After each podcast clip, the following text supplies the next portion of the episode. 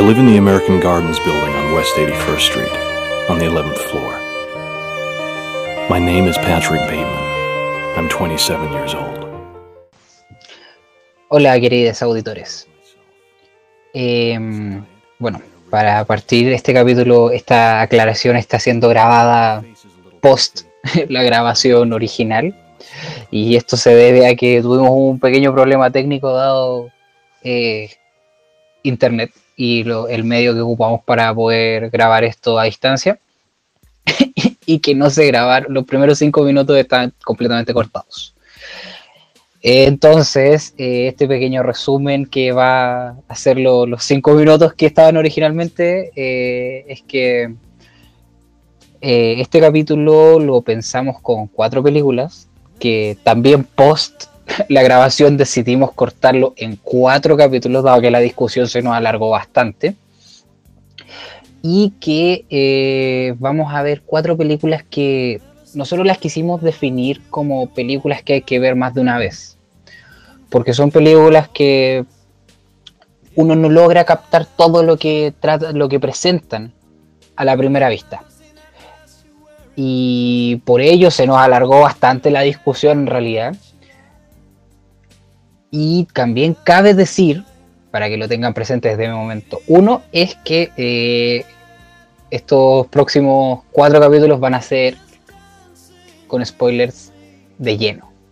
Son en todo momento de spoilers, no podemos discutirlas tanto sin los spoilers, así que quedan advertidas para que si no la han visto, las vean y luego vuelvan. Pero lo más probable es que casi todo el mundo la haya visto ya que son bastante populares y que decidimos eh, hacerlas también con estas cuatro películas en específico después de, yo creo que fueron unas dos semanas más o menos, de discusión de qué película íbamos a hablar. Así que, bueno, que lo disfruten. Ahora sí, vamos de lleno con la primera película de hoy, llamada American Psycho. Bueno, eh, American Psycho, si ustedes no la han visto, espero que sí, porque es un peliculón, peliculón. Para mí es de las mejores actuaciones que tiene Christian Bale y para mí es con la, con la actuación que se catapultó de alguna forma a la fama. He visto muchas veces, pero ahora recién me di cuenta que el año 2000 yo juraba que era como del año 95 y todo, porque obviamente está inventada en los años 90. Em, fue dirigida por eh, eh, Mary Harron, que es una directora canadiense igual de, renombre, eso, bueno, sobre todo por esta película obviamente, y que a mí igual me llamó la atención porque, como sabemos, igual la industria hollywoodense en lo que es dirección y yo normalmente siempre he tirado para el lado del hombre, pero aquí esta película es dirigida por ella y en el guion influyó mucho. Como mencioné eh, recién, obviamente el, protagonista es Christian Bale y su mente. Literalmente es Christian Bale y su mente. También aparece William Dafoe, Jared Leto, eh, Reese Witherspoon y este gallo que.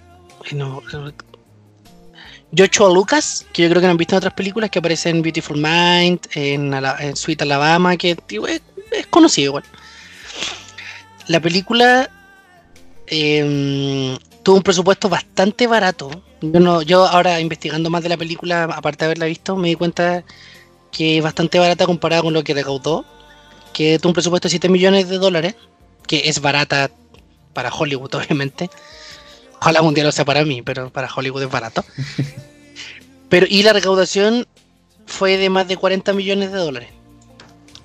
O sea, tuvo una ganancia de 33, por, por lo menos 33, por conceptos de. de mm, creo, que, creo que es un remake, pero espero no, espero no verlo nunca. Y hay, lo que sí hay es segunda parte, hay segunda parte, hay una segunda parte que no quiero. Protagonizada por, por Mila Kunis. Sí, que no, no, no, la, recomiendo. Quédense con la primera impresión nomás. La película, bueno, fue estrenada en el año 2000 y apareció por primera vez en el Festival de Cannes, el año 96. Y ganó un premio, no recuerdo el nombre del primer Festival de Cannes, pero un Cannes. y la película trata básicamente de un concepto que descubrí al, investigar la película, no tenía idea que existía, que se llama Yuppie. Yuppie que se escribe doble, o sea, Y, U, P, P, I, E, que es un término que se ocupa para designar a, estos especies de ejecutivos millonarios, no millonarios, pero de muy buena situación económica, como de entre los 20 y 40 años, que surgió en la década de los 80 en Estados Unidos a propósito de, mm, del boom financiero, de la inversión en, en, en Wall Street. Porque de hecho Patrick Bateman es, es un inversionista, trabaja en el mundo de las finanzas. Y de, bueno, aparte que su papá era el dueño de la empresa en que trabajaban. pero, mm, pero bueno, la historia cuenta la vida de Patrick Bateman, que es este Yuppie, el concepto que le acabo de explicar, de, mm, si no me equivoco, la película tiene unos, entre unos 35 o 40 años, no demuestra más de esa edad. Tiene como, tiene como entre 20, se supone que está entre los 25 y los 30. Ah, eso, 25. Bueno, es que es, es muy guapo. Y, mm, y la cosa es que este personaje, desde el principio nos damos cuenta que no es una persona normal. O sea, no tiene una psiquis, no tiene una mente como el promedio. No en el sentido de que sea más inteligente o más tonto, sino de que vive en un mundo paralelo. Cuestión que después al final de la película se, se ve totalmente. Y lo que muestra muy bien es, como dice el nombre, como una persona que es psicópata, que está, porque él es totalmente, desde principio nos dice, él es consciente de que no es una persona normal y de que no encaja en el mundo. Lo que muestra la película es cómo él busca encajar y cómo él interactúa, por ejemplo, y se muestra en muchos aspectos. En, desde ir a, a ir a cenar con personas, de tratar de tener relaciones con personas, de sus compañeros de trabajo, del mundo laboral. Em, y bueno, tiene interacciones importantes que cabe mencionar para tampoco hacer tanto spoiler con, con Jared Leto, que hay una escena clave en, la película que yo creo que la han visto. Tiene también con, con Willem Dafoe, que hace de, de detective Donald Kimball, que es quien investiga a Patrick Bateman, porque Patrick Bateman, como se imaginarán, al ser un psicópata, esto lo refleja al asesinar gente. Y también con Reese Witherspoon, que es Evelyn Williams, que es una especie de pretendiente a mí, mm, pretendiente eterna, pretendiente eterna de Patrick, con el que él intenta y, y- y fuerza tener algún tipo de como conexión humana, pero claramente no lo logra. Y, mm, y también hace esta dualidad como de una persona totalmente exitosa que va a los mejores restaurantes de Nueva York, que tiene muchísimo dinero, tiene un pedazo de departamento cerca de Central Park. Y por las noches se convierte en una persona, un hombre que es adicto a las prostitutas, que es un asesino. O sea, un asesino en serie, claramente. y que y eso, que muestra al final que es un psicópata y cómo, cómo lo que me gusta mucho de esta película, que ya si quieres Tommy después tú podrías dar tu impresión, es cómo, bueno, aparte que la actuación de Christian Bale es muy, buen, es muy, muy buena, y también los cambios físicos que tiene, un poco el egocentrismo clásico que caracteriza a los psicópatas, eh, cómo muestran esta interacción, como una persona que es psicópata, que es consciente que es psicópata, trata de encajar en la sociedad y aunque trata de encajar no puede, no puede, no puede. Y de hecho, incluso al final trata de buscar ayuda y como que se ríen en su cara, como diciendo, ah, no, güey. Ya, yo voy a, así como tú tiraste como casi aspectos técnicos al principio, por así decirlo, y más descripción que comentario, voy a complementar eso. Eh, en principio, como tú decías, lo de los yuppies, eh, son denominados hijos del capitalismo, de hecho, durante la época de los 80. Porque fueron, como tú bien decías, los hijos de esta era, de este boom financiero que se de- llevó a cabo, que de hecho uno de los mayores exponentes de esa época, dentro de los primeros que hubo, es el mismísimo Donald Trump. Estos jóvenes con harto, con harto dinero que gastaban y no importaba nada. Pero de hecho en la película lo nombran un par de veces y en el libro lo nombran más. Eh, bueno, hablando también del torte, el que estaba pensado para ser Patrick Bateman, pasaron como 10 personas, pero en el principio originalmente siempre la directora fue Mary Harron, pero estuvo ligado en un principio Johnny Depp, después pasó a ser Brad Pitt, Oh. después eso cuando llegó a- cuando después de eso se conversó entre el mismo Jared Leto, Matthew McConaughey, Matthew McConaughey que después retomó algo de eso cuando hizo el lobo de Wall Street, Claro. y Christian Bale. Oh. Después de, después de eso, que fue un desastre, y no les gustaba tanto Christian Bale, no estaba como tan convencido, y se habló de Edward Norton. Y después de eso, porque estamos en pleno auge después de Titanic, llegó a estar DiCaprio ligado a esto. Y DiCaprio, con la llegada de él, Mary Harron se fue, llegó Scorsese a estar tratando de dirigirlo, Danny Boyle, y, y DiCaprio pidió a Oliver Stone. Oliver Stone, que en el estudio le tenía mucha fe porque ya había dirigido Wall Street. Y el punto, ah, tam- y también en ese momento, como que cuando no están tan seguros de DiCaprio, también estuvo hablado Iwan McGregor. O sea, estamos hablando de un catálogo importante de gente que pudo haber llegado a personificar a esta persona. El punto es que con DiCaprio en el, en el, en el papel, el presupuesto llegó a poco más de 40 millones de dólares. Contra los 7, o sea, estamos hablando de, de un Una presupuesto. diferencia importante, claro. Claro. Y ahí ya se fue, terminó yendo DiCaprio porque no prosperó. Eh, por lo que estuve investigando también en un momento, Christian Bale eh, habló con Iwan McGregor para verle que desistiera desde el, del casting porque él quería hacerlo. Y cuando volvió Christian Bale, volvió Mary Harron y todo volvió a la, a la Se normalidad. concretó. Sí, sí, fue un si la preproducción de esta película fue un desastre, porque en verdad no sabían qué hacerlo. El libro, en verdad, para la época y para el eh, era demasiado transgresor. O sea, lo que vemos en la película es una. Viola, claro. es piolita, pero no, no, no en comparación de que dejaron muchas cosas fuera, sino que la descripción misma del libro es más potente de lo que vemos en pantalla. Entonces, por lo mismo, nadie estaba tan seguro si las- de dirigirla, los actores iban y venían, no, no, no se llegaba a concretar nada por, por el mismo material de origen.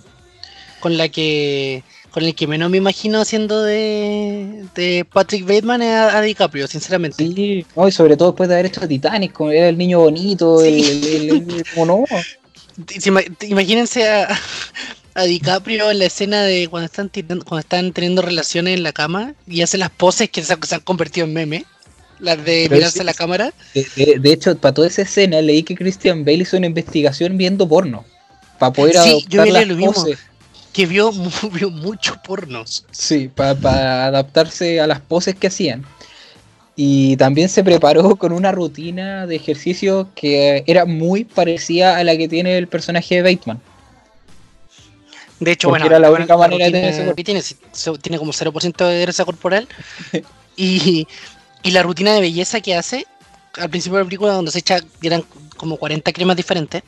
En Y la explica muy bien. cuáles son. En el libro les pone marca. Las voy a anotar, entonces hay que anotenlas para ahora para la Pero, cuarentena. y pero las marcas rutina. no querían, las marcas no querían participar en la película por lo mismo, porque era un fuerte. material fuerte. Hola, nuestra marca es de psicópata. Claro, es ocupada por psicópatas, no, po.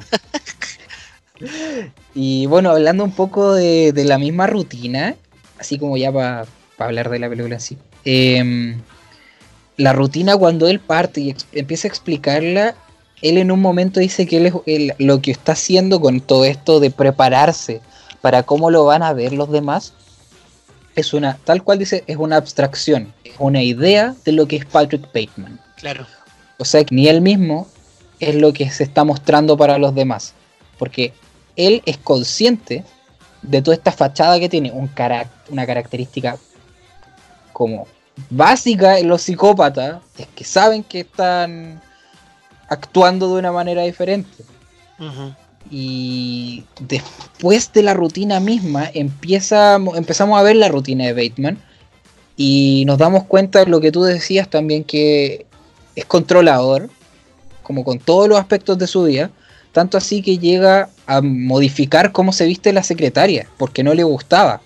Cuando le piden los tacos y los vestidos, Sí. claro. Y después de eso, habla, volviendo también a la parte psicópata del psicópata americano, hay una escena en la que van a comer con unos colegas y él empieza a hablar de cómo lo cómo se necesitan los derechos de la igualdad para la mujer, para dejar atrás el materialismo y promover los valores. Que lo cual es todo lo contrario a lo, cual, lo que es Bateman realmente. Entonces sabemos que su fachada realmente es la contracara completa de lo que él es como persona realmente. Claro, como, como dice Tommy, al final, y de hecho, eh, aquí la película es muy explícita de lo que te va a mostrar. En un comienzo ya te dice Exacto. todo lo que vas a ver, todas las interacciones que tú veas con la gente, en la, la interacción social es falsa. Él no es Patrick Bateman, es como dice el mismo una abstracción. Y de hecho, la obsesión también lo vemos en términos de, la competitividad cuando hacen el clásico juego como de las tarjetas, cuando muestran las Sí, tarjetas de presentación y que él dice como vean mi tarjeta y después cuando ve que, mm, que eres Leto, tiene una tarjeta pero espectacular y se empieza como a... De hecho, es muy buena esa parte porque él, él, como actor empieza a sudar, se empieza a poner rojo, empieza un poco a que temblar. Le tiráis de la mandíbula. Claro, porque no soporta que haya alguien mejor que él, que le pueda ganar en algo. Y también esto de, de la, del orden también se ve en el manejo. Aquí hablan mucho de los restaurantes, es muy importante la película. Cuando hablan de Dorcia. Eh, pero es que eso, eso de los restaurantes va en lo mismo que de los perfumes, que de las cremas, porque es materialismo. Esa es la parte del American, de American Psycho. Es el materialismo extremo en el cual las personas terminan dedicando su vida hacia eso. Y por lo mismo Bateman, que es un yuppie, hijo del capitalismo, viene a ser la respuesta ante este materialismo y este, que, se viene impulsado por el capitalismo, en que las personas ya no son personas, en la que solo piensan en el tener por tener, y por lo mismo aquí vemos la, la competitividad por la tarjeta. La tarjeta es una cosa totalmente sin valor, en el cual Bateman, en su interior, en su monólogo que tiene en ese momento en la película, le asigna un valor astronómico. De hecho, de hecho, también el materialismo lo vemos cuando ingresa al departamento de Jared Leto, el personaje de Paul Allen, que, el de Patrick Bateman lo, detestaba porque se burlaba constantemente de él y lo confundía de persona, de hecho. Cuando entra al departamento y él mismo describe en su monólogo interior que le molestaba que él tuviera un departamento muchísimo mejor que él, con una muchísima mejor vista y obviamente muchísimo más caro. Entonces, que era más caro. Claro, y, todo gira en torno al dinero. De hecho, cuando, bueno, lo del materialismo también lo vemos en el momento cuando, bueno, luego que Patrick Bateman hace, esta icónica escena cuando mata a Paul Allen, o sea, Christian Bale mata a Jared Leto, con la escena del, con la escena del baile, em, que de hecho es bastante, bastante linda. Él, se la lleva, se la lleva en una bolsa, en un saco, y lo está metiendo adentro del taxi o auto, yo no recuerdo qué era. Era un, taxi. Un taxi. Y se encuentra con uno de, su, de sus colegas o compañeros de trabajo, que era de hecho uno que estaba enamorado de él. Y, el tiro, en, vez el colega, bueno, igual es bastante estúpido, pero en vez de preocuparse de qué tendrá ahí adentro, porque tiene forma de cadáver, dice, uy, qué linda bolsa, qué lindo, qué lindo bolso, ¿dónde lo habrás comprado?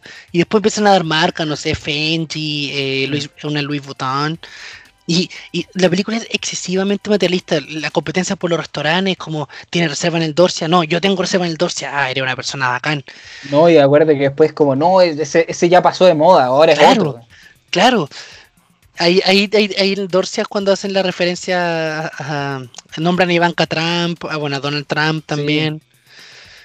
Otro de los de los yuppies. A mí otra cosa que me gusta, bueno, la, música de la película es muy buena.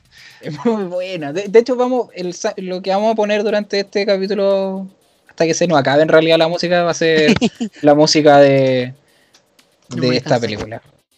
Un, dato, y eh, estuve investigando también para la película, que quizás ya lo saben, porque, bueno, si les gusta el cine y siguen páginas de Instagram, yo he visto que lo han subido harto, ya no al último tiempo, sino hace años, que era que la escena con Donald Kimball, con William Dafoe, la directora hizo que se grabaran tres tipos de escenas cuando William Dafoe lo interroga en la oficina.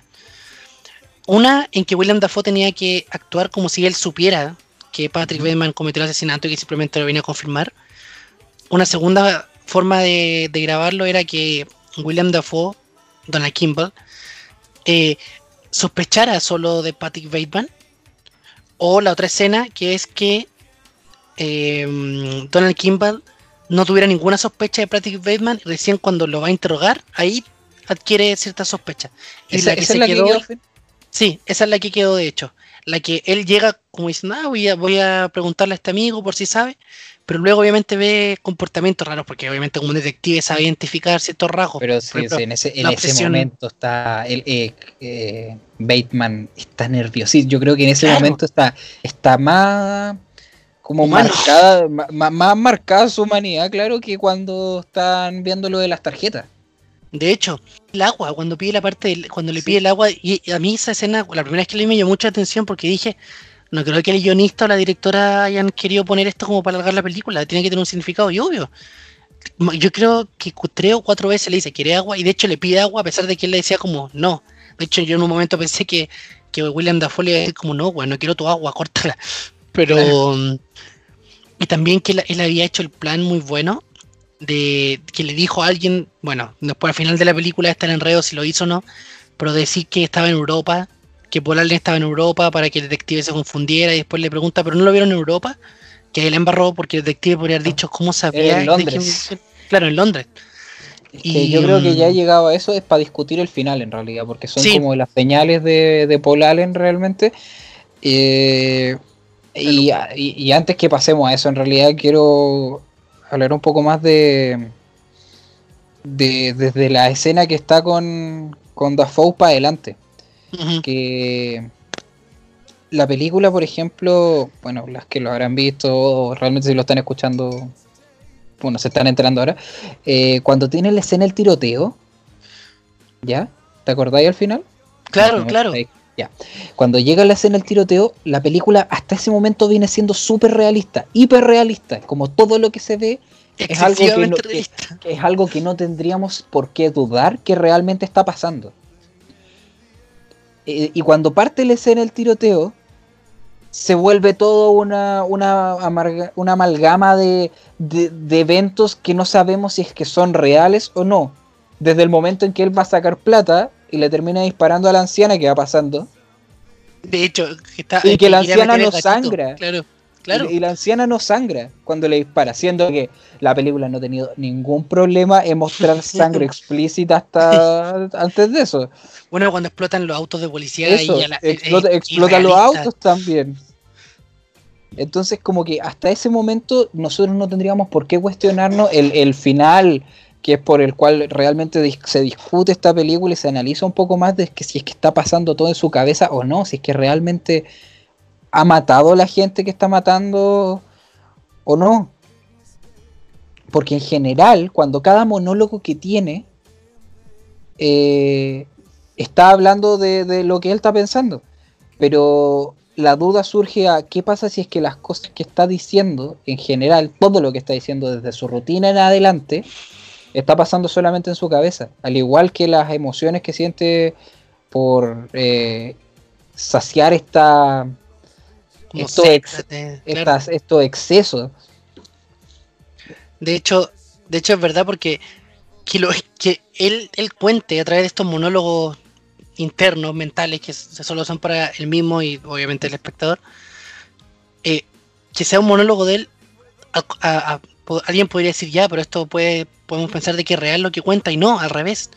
Si tú unes de que la mayoría de lo que tú, de lo que pasa en la película, lo enteras desde el punto de vista de él y de los monólogos de él, y de hecho el 80% de la película es así, y lo unes con el final, al final puedes dudar de toda la película. Porque si tú vas, a, si tú vas a confiar solo en lo que él cuenta, es totalmente eh, dudable. Porque, bueno, aparte que, o sea, es un grado de psicopatía ya bastante alta. O sea, desde, desde el momento en que se desconecta de la realidad, empieza a matar gente, la escena del vago, cuando mata a Paul Allen, el- los, los ciertos, como, no sé si tox, pero bueno, sí, como obsesiones compulsivas con la limpieza, con el prestigio, con el dinero, con el físico, Es con la eso- belleza. eso- eso- eso- esos detalles, esos como compulsión que tú decís, es para Ujú. demostrar la satisfacción que él tiene respecto a cuando comete su, su cometido. Cuando Claro. cumple, cuando cumple con las cosas que quiere, muestra cómo, cómo él se siente completo. Y por, por lo mismo no se siente completo al no poder matar gente. Como ser, ser él, ser como ser auténtico. Exacto. Y. Ah, también te quería comentar otra cosa, que eh, volviendo, o sea, hablando de este mismo tema, eh, tú caché que va al spa después de matar. Como, así como por ejemplo, Ah, como claro. por ejemplo cuando hablamos de Joker que se teorizaba en ese momento, bien entre comillas, que él bailaba cada vez que mataba a alguien. Aquí vemos como igual Bateman tiene un proceso de limpieza, como de, de su cuerpo después de matar a alguien. Como que se purifica, es como me- Claro, me, como saco me- esto así. Con ejercicio y venga la rutina de nuevo y vamos al spa porque es como para armar su máscara de nuevo. Mm. De hecho, em, es, mu- es muy claro eh, esto como de, de como la purificación, el sentido de que yo creo que eh, yo lo tomo como, como dices tú, como un proceso como ya. su yo interior es ser un asesino. Entonces, ¿cómo, ¿cómo satisface su yo interior? Matando. Mata a alguien. Y después que mata a alguien, él sabe que obviamente no puede seguir matando, sino que tiene que tomarse una pausa y, y tratar de volver a encajar en realidad. Y para pasar de su estado natural a ponerse en esta fachada de, de hombre exitoso, no- persona norteamericano normal, tiene que sacarse esa, esa fachada y cómo lo saca, como borrando, borrándose del mismo, como diciendo, ya, ya pasó, ya lo maté, ya estoy limpio, ahora, ahora vuelvo al personaje. Porque de hecho sí, la escena cuando la, la masajista le dice que bella cara, bueno, porque obviamente se la cuidaba compulsivamente. Claro. Eh, pero sí, es evidente este como, como cambio. Y de hecho, otra cosa que valoro mucho de la actuación de Kristen Bale es que logra transmitir muy bien, cuan- y no, no explícito, logra transmitir muy bien cuando se nota que él está siendo falso, que es el, casi siempre que interactúa con las demás personas. Y cuando se le tiene un discurso completamente distinto al de él.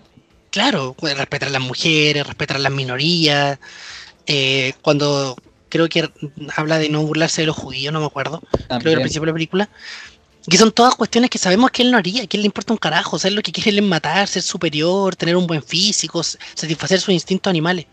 Pero Christian Bale en la actuación refleja muy bien cómo em, cuando es falso, cuando él es verdadero. No te lo tiene que hacer explícito, no, él no te dice en este momento voy a actuar, sino que se nota.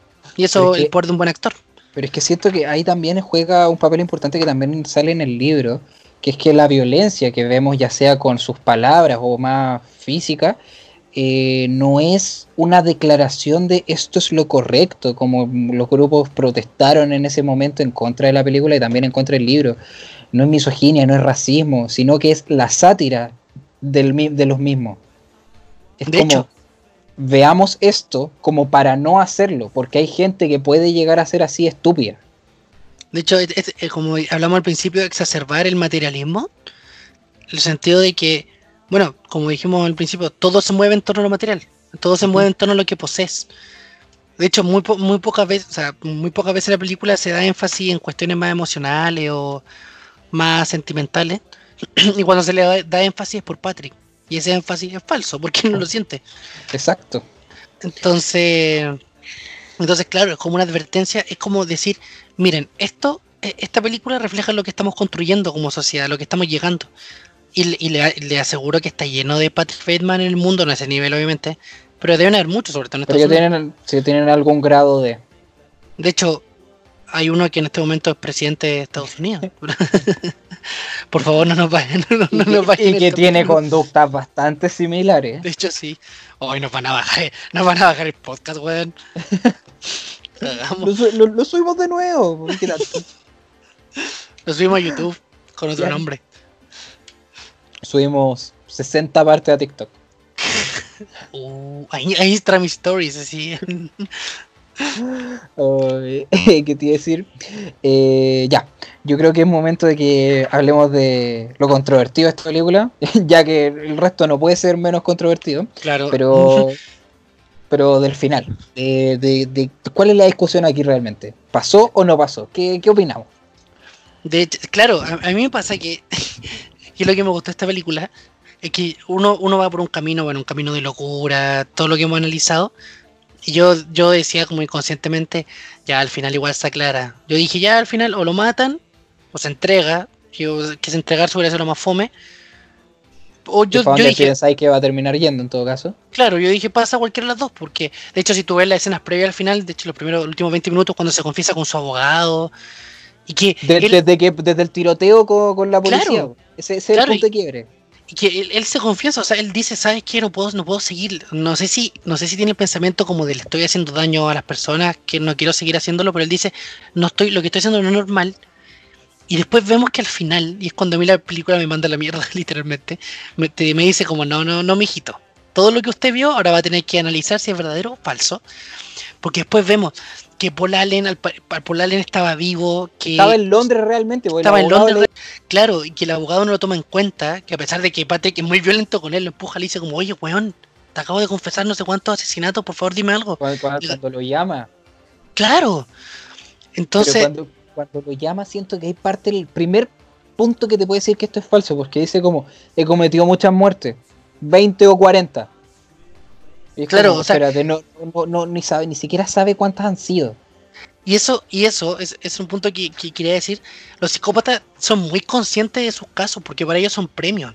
Entonces ellos no van a olvidar algo tan importante como habré matado a 20 personas, 40. No, los psicópatas son muy conscientes. La, la mayoría de los casos en la vida real anotan. Lo tienen guardado. Es como, hoy día maté a dos personas, vamos sumando a la lista, una Eh, lista. pensemos en eh, un caso similar en una película también de, de la misma época, en Seven. Claro, John Doe tenía diarios y diarios de todo lo que hacía, claro. Sus los maravillosos cuadernos. los cuadernos. Que de hecho, de hecho fueron escritos de Po- po- sí, fueron escritos por. De hecho, creo que fueron escritos por el mismo Kevin Spacey. Qué atro. y eran, de verdad eran.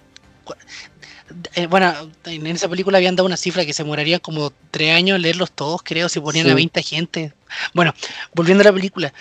Yo, yo creo, tomando en cuenta esto, yo creo que, yo creo que él era un psicópata. Yo creo que sí, sí mató, por ejemplo, a las prostitutas.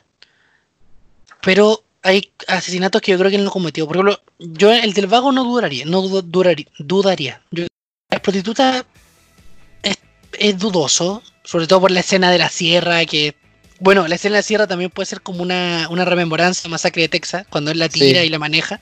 Total, total. ¿Viste? Pero Esos son escena- los pequeños detalles de los Claro. que hablábamos que podemos agarrarlos, que sa- pasa algo después, pero realmente la semilla, el germen de esto Al principio. está al principio. De hecho, se puede tomar como, una, como un, pequeño spoiler mismo de la lectura, como diciendo, fíjate en la tele, fíjate en la sierra, va a ser importante. Y mm, yo creo que hay partes de la película que son falsas, en el sentido de que, porque, bueno, el sentido porque obviamente Christian Bale no mató a nadie, supongo. Pero, pero, mm, pero hay partes que son, yo creo que el Paul Allen nunca murió. Creo yo.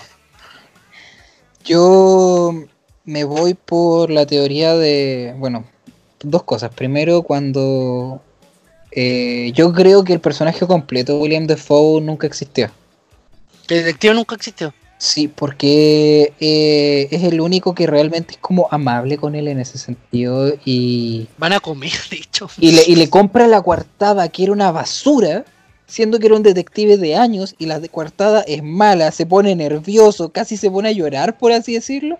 Este estaba se la- sudando, estaba se, sudando se como. la, se la compra culpable. igual, entonces como, ah, perfecto. Entonces yo creo que es, que es como parte de la mentira que se inventa. Y también creo que eh, cuando él llama al abogado y después al otro día, él cuando va y lo, lo empuja, como tú decías, ahí en, como en el restaurante, el abogado le dice como, ah, Davis, eres tú.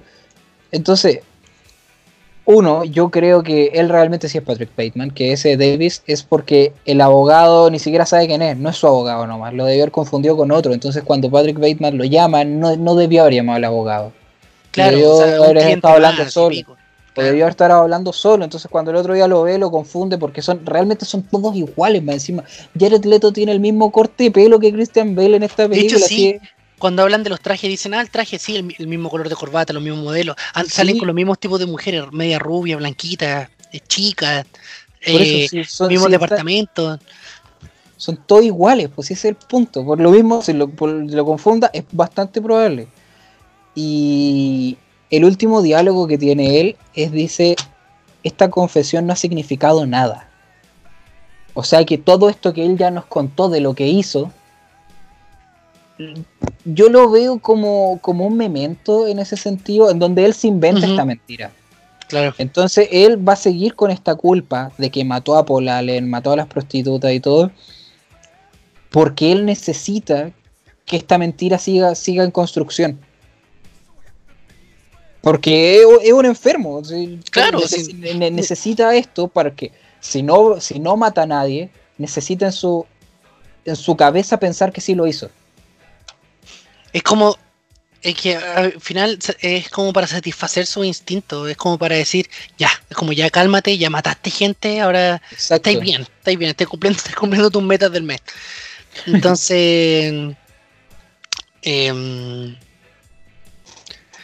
yo también creo, o sea, obviamente, no toda la película, todo lo que hace él es, es- es falso, pero no todo lo que hace es verdadero. Exacto. Y esa es la gracia realmente. Sí, y que al final igual te deja con este espectro de duda. Y que es muy bueno el quiebre que mencionas tú el- cuando, del momento del tiroteo. porque ya desde la- cuando toma al gato, trata de meterlo al cajero, le dispara a la abuela, no hay sangre, le dispara al auto y es como una weá de, de duro de matar o misión imposible que un balazo y explota el auto del tiro. auto. Y también a él le, est- le están disparando como cinco policías y no le llega ningún balazo y eso que no estaba ni protegido por nada. Eh, después le empiezan a buscar helicópteros cuando le, y cuando entra a su edificio le pega un, un disparo en la, en la frente al, al conserje. Entonces, entonces al final, es- es- no sé si un fi- final abierto, sí, podría ser. En el sentido de que, Tu interpretación. Claro, o sea, tú podrías llegar a interpretar de que nunca pasó nada, o sea, de que nunca mató absolutamente a nadie. Porque, por ejemplo, lo del vago, si bien yo creo que lo más plausible, porque no creo que él tenga mayor remordimiento en matar a un vago, para él no debe, tomando en cuenta que un psicópata no debe ser ni siquiera una persona, o sea, no, no- no es nada, un objeto, nada. De hecho, bueno, también le mata al perro. Em, también podría ser falso, porque al final, ¿quién, quién, quién se va a enterar de que mató un vago? Si nadie- ah, como que obviamente a nadie le importa en el contexto de la película. Entonces, es como un final. Obviamente, como le decíamos, esto que hagamos de analizar no lo hubiéramos, no nos hubiéramos dado cuenta con verlo una vez no. Sí, no, yo de hecho, la primera vez que vi esta película fue en el colegio. Le empecé a ver el lenguaje y la terminé de ver en arte. ¿La viste, ¿La viste en clase? La sí la vi en clase y llegué, Máquina. Y llegué a arte con el computador y la profe me dijo, como, ¿qué está haciendo? No, profe, estoy viendo una película. Y ya había terminado mi trabajo me dijo, ah, ya no hay problema entonces y seguí viéndola. No, Y la No, de- eh, claro, y, y a- y me gustó en ese momento, pero la primera vez que la vi no le hubiera sacado este trasfondo, no. No, yo tampoco. imposible. Imposible. Yo, yo la primera vez que la vi, literalmente me quedé con. Es un gallo exitoso, porque tiene una faceta de psicópata. Y que. mm, y que al final trató de, trató de confesarse, pero no, no logró al final que nadie lo pescara, entonces va a poder seguir matando. Pero eh, la primera vez que la vi nunca hubiera llegado a pensar, ¿sabes qué? Es falso, nunca murió por la Allen. O sea, nunca me hubiera dado cuenta de eso. Sí, insisto, esta película, si quieres de verdad disfrutarla, onda, ver lo que la directora en este caso te quiso mostrar, tienes que verla más de una vez. Bueno, y llegando al final de este capítulo, gracias por escucharnos nuevamente, por escuchar el análisis de hoy. Atentos y atentas al próximo capítulo porque, como ya les mencionamos, estaremos hablando de la película Fight Club. Otro peliculón en esta misma temática de películas para reflexionar y que te hacen pensar. Disculpen la demora en subir este capítulo, pero como saben, nuestra obligación universitaria nos han tenido un poco agobiados y no había mucho tiempito. Pero ahora que ya estamos terminando el semestre, ya vamos a tener más tiempo y vamos a subir mucho más capítulos de forma más constante. Así que muchas gracias y nos vemos.